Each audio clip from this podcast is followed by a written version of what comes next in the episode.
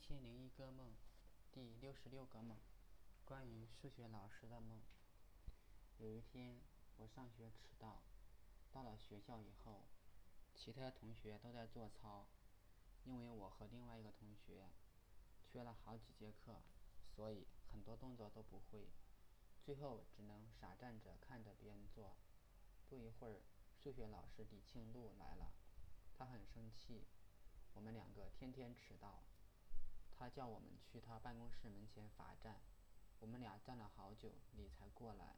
他让我们回教室，另外一个同学回去了。我觉得应该跟你说些什么，因为我数学本来很好的。初二的时候换了班主任，跟着坏学生瞎混，慢慢的课就落下了。到了三年级，你讲的很多我都听不懂，或者听懂了，但是做题又不会。我跟你说，不是不想听你的课，关键是听不懂。其实我也想好好学习的，很感谢你认真的教，但是我没有好好学，很抱歉之类的。李他听到我这么说很开心，大概老师也觉得自己的辛苦是值得的，因为有学生的理解。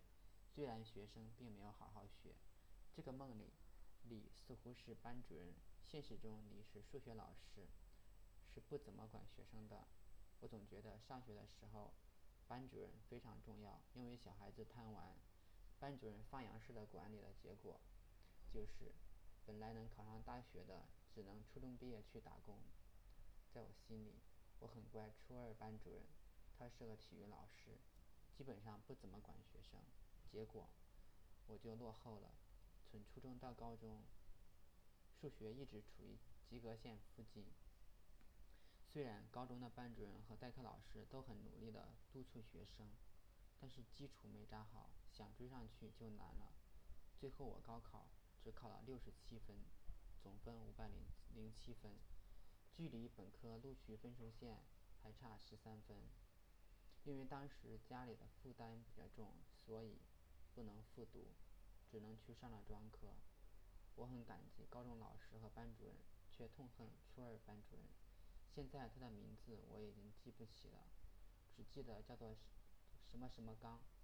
初三班主任也是体育老师，孟凡婷，他经常恨铁不成钢的说我很聪明，怎么就不好好学？他老婆是英语老师，名字叫做于小春，对我也很好，所以我的英语还是马马虎虎。高中努力一把，高考也考了一百零八分。现在想想，大概世道变了。老师不敢怎么管学生，更不敢体罚学生，结果就是放羊。想想鲁迅，不也被私塾老师用戒尺打手掌吗？中国的传统教育方法不是全然不可取，西方的教育方法也不是万能的。